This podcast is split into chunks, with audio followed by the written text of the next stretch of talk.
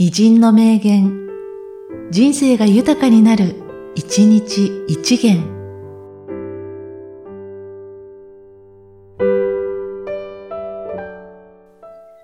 4月17日、大村浜。子供に考えさせるということをした人が一番教師として優れている。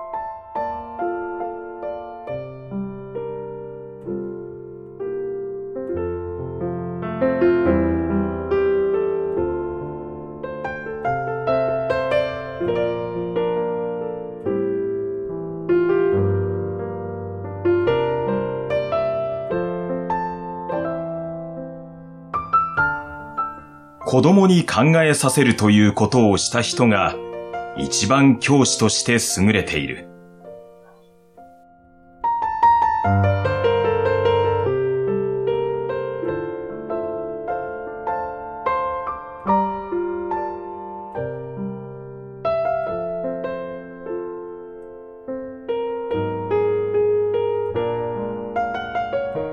この番組は、提供、久常圭一、プロデュース、声ラボでお送りしました。